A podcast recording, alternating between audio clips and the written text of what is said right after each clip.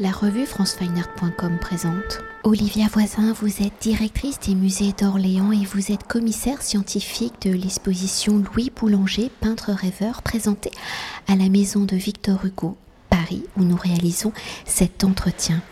Alors présentant 180 œuvres et s'articulant dans un parcours en quatre chapitres, Louis Boulanger, je rappelle ses dates, 1806-1867, hein, est un peintre graveur, lithographe, illustrateur, romantique, où en allant au-delà de sa carrière et en gravitant dans les différents cénacles romantiques parisiens, il fut l'un des intimes de Victor Hugo, l'exposition a donc pour ambition d'explorer la richesse et la diversité de son œuvre où Louis Boulanger va y explorer toutes les facettes du romantisme.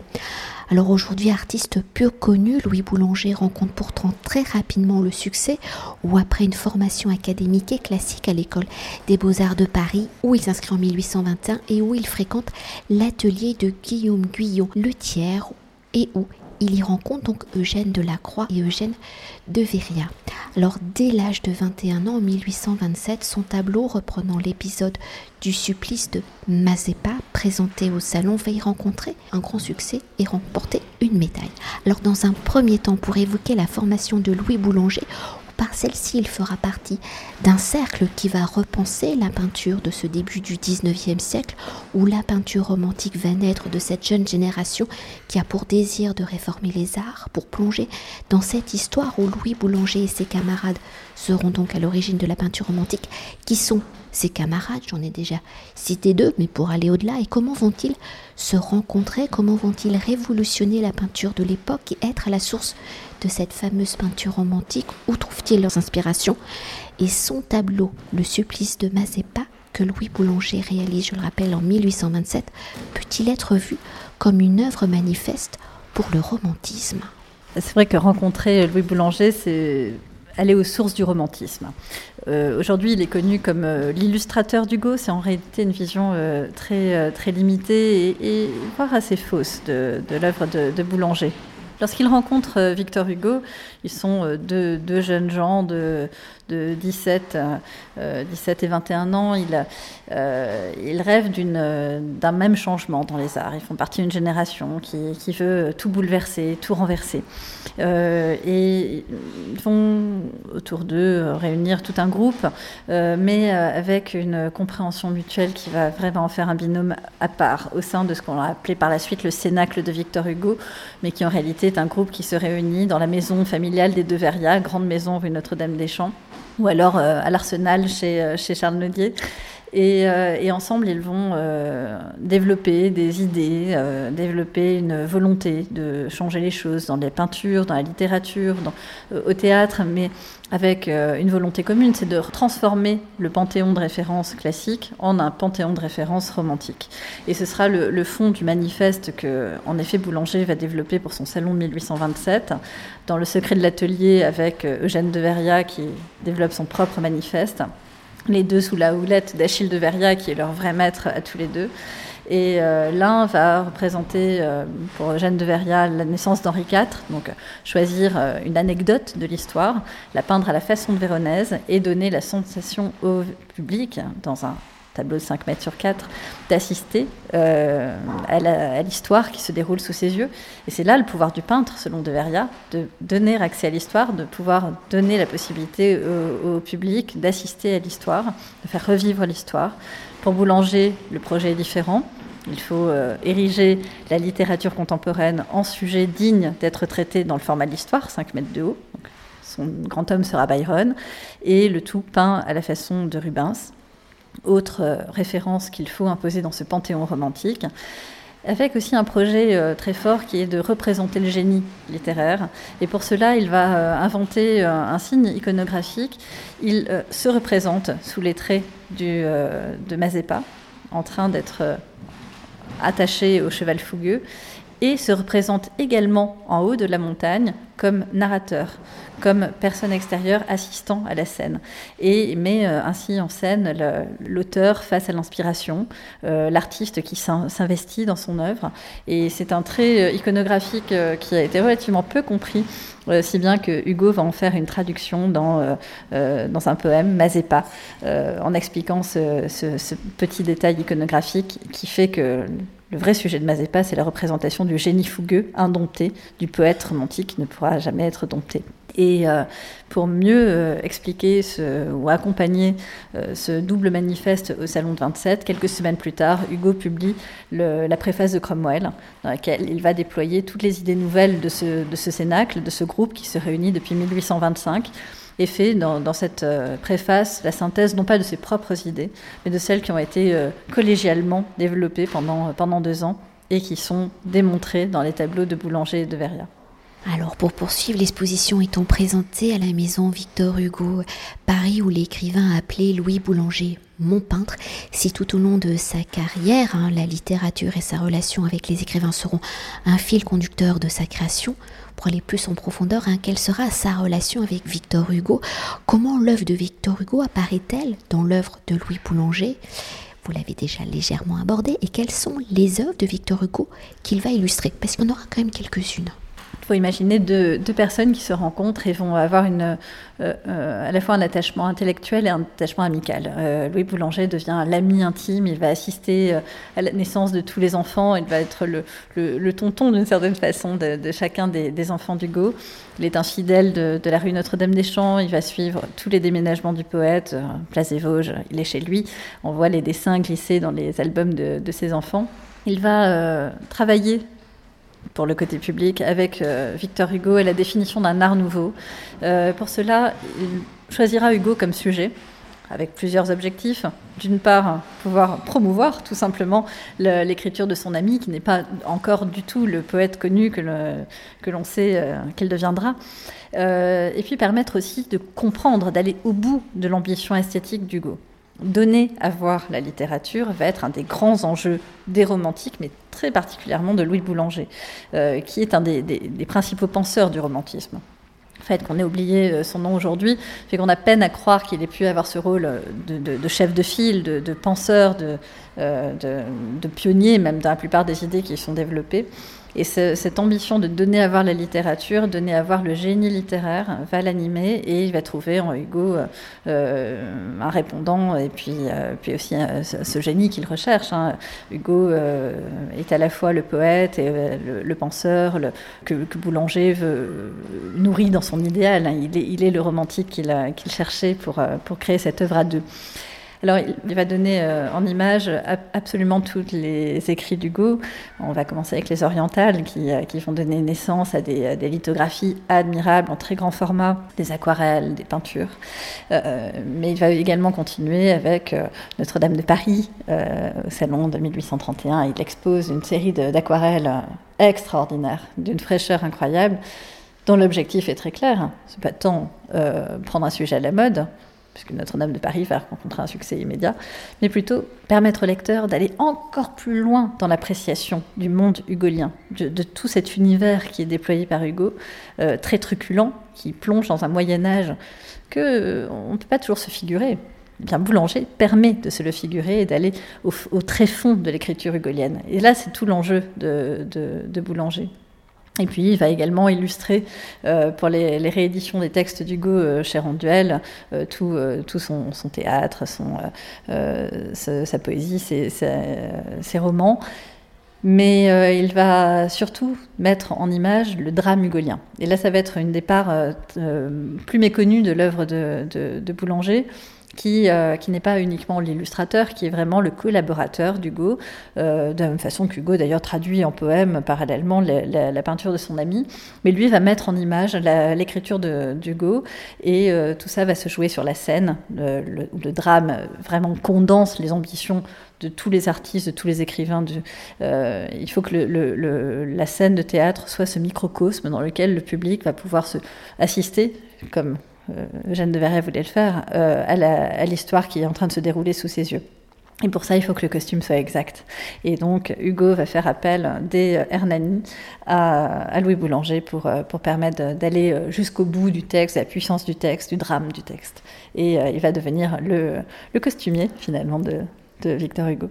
Et pour continuer de poursuivre et sur la dimension littéraire de l'œuvre de Louis Boulanger, comment la littérature, les sujets qu'il y explore va-t-elle permettre à Louis Boulanger d'expérimenter la diversité des écritures picturales, dessinées, l'amenant vers, vous l'avez évoqué, hein, la gravure et la lithographie, comment ces outils donnent-ils une autre dimension à l'œuvre de Louis Boulanger? Et je refais une sous-question dans la question, et dans cette dimension d'expérimentation à travers la forme littéraire, quelle y sera la place du théâtre dans l'œuvre Louis Boulanger.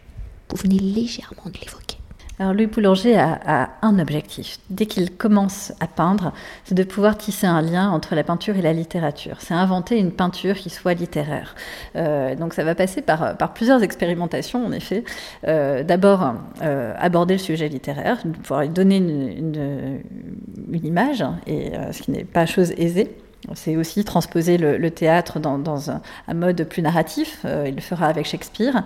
Euh, et tous ces modes narratifs, en réalité, sont le cœur de son exploration picturale savoir comment représenter euh, euh, cette littérature, comment sentir la poésie euh, et comment finalement faire une peinture qui soit entièrement poésie. Il y répond de, plein de façons, aussi en explorant la, notion de génie littéraire, de génie poétique. Pétrarque est un de ces grands hommes. En 1836, il, réalise un grand décor pour le marquis de Custine. C'est un décor qui est aujourd'hui perdu, mais dont nous présentons un carton préparatoire dans l'exposition. Pour cela, il fait poser tous ses amis qui portent en triomphe la figure de Pétrarque et l'installe dans le panthéon romantique. On a toute cette démarche littéraire qui, euh, qui l'anime, qui va le conduire vers des, textes parfois totalement inconnus, euh, et qui représentent le romantisme.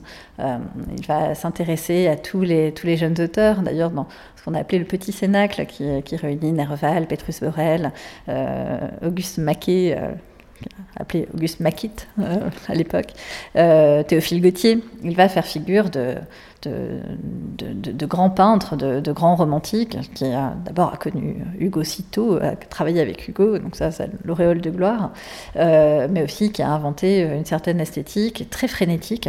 Il va être le peintre des fantômes. Il sera le peintre de Mazeppa, mais il est aussi le peintre des fantômes toute sa vie. On va, on va associer euh, à, son, nom cette esthétique très frénétique de la fin des années 1820, euh, qui plaît d'ailleurs beaucoup aujourd'hui, hein, ce, retour de cette esthétique fait qu'on découvre un peintre d'une profondeur incroyable.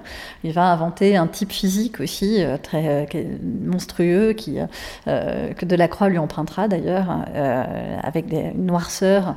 C'est un, artiste qui, exploite chaque potentiel de, la technique, de, de, la composition pour essayer de donner un équivalent dans le monde de l'image de la littérature de son temps. Et est-ce qu'on peut revenir sur la dimension plus théâtrale de son œuvre, même si vous avez évoqué précédemment hein, qu'il va véritablement collaborer avec Victor Do pour, pour réaliser euh, les costumes.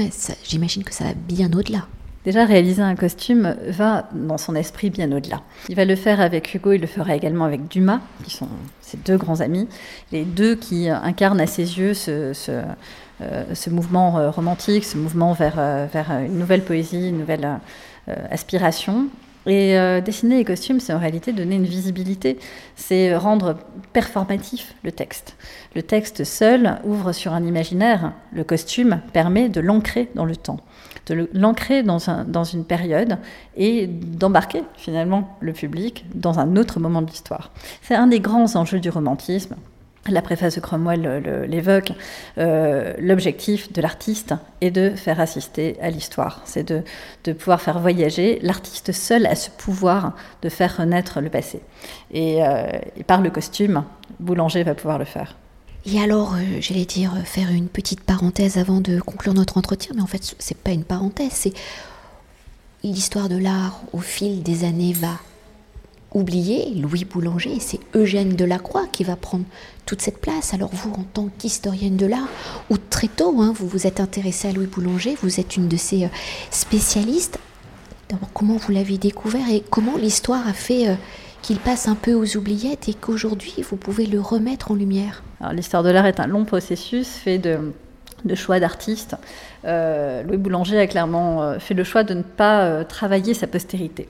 Il a, il a fini sa carrière directeur du Musée des Beaux-Arts de Dijon. Il aurait été tout à fait imaginable qu'il lègue un ensemble d'œuvres, qu'il soit représenté aux côtés de, de, ses grands maîtres. Mais sa modestie fait qu'il n'a pas songé une seconde à se mettre en avant. Il a sans doute mal préparé euh, la suite. Il a fait partie de ces noms qui, euh, euh, ont été englobés dans un romantisme passé de mode.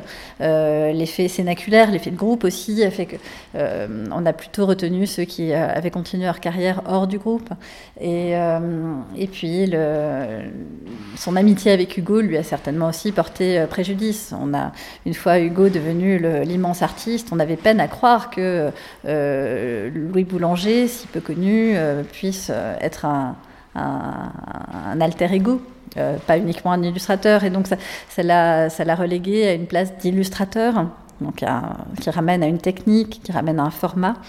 aussi le, fait que la lithographie dans laquelle il a cru, qu'il a développé, il a été un des principaux lithographes romantiques, qu'il avait posé en équivalent de la peinture, dans le format d'une peinture d'ailleurs, avec son ambition de pouvoir mettre l'art partout, de permettre à tout le monde d'accéder euh, à l'art, de pouvoir acquérir de l'art. Euh, eh bien, la lithographie a été aussi jugée à un moment donné technique, technique de reproduction et non pas technique originale. Et, donc, en tant que lithographe, il n'était pas peintre, et même s'il était les deux. Et, l'image qui, a été véhiculée au cours du XXe siècle lui était totalement défavorable. Et aujourd'hui, ce qu'on découvre, c'est qu'en réalité, il est un grand peintre c'est un peintre du grand format. Euh, il n'est jamais plus à l'aise que dans un 5 mètres sur 4, voire plus grand encore. Euh, c'est également un merveilleux coloriste, un des principaux.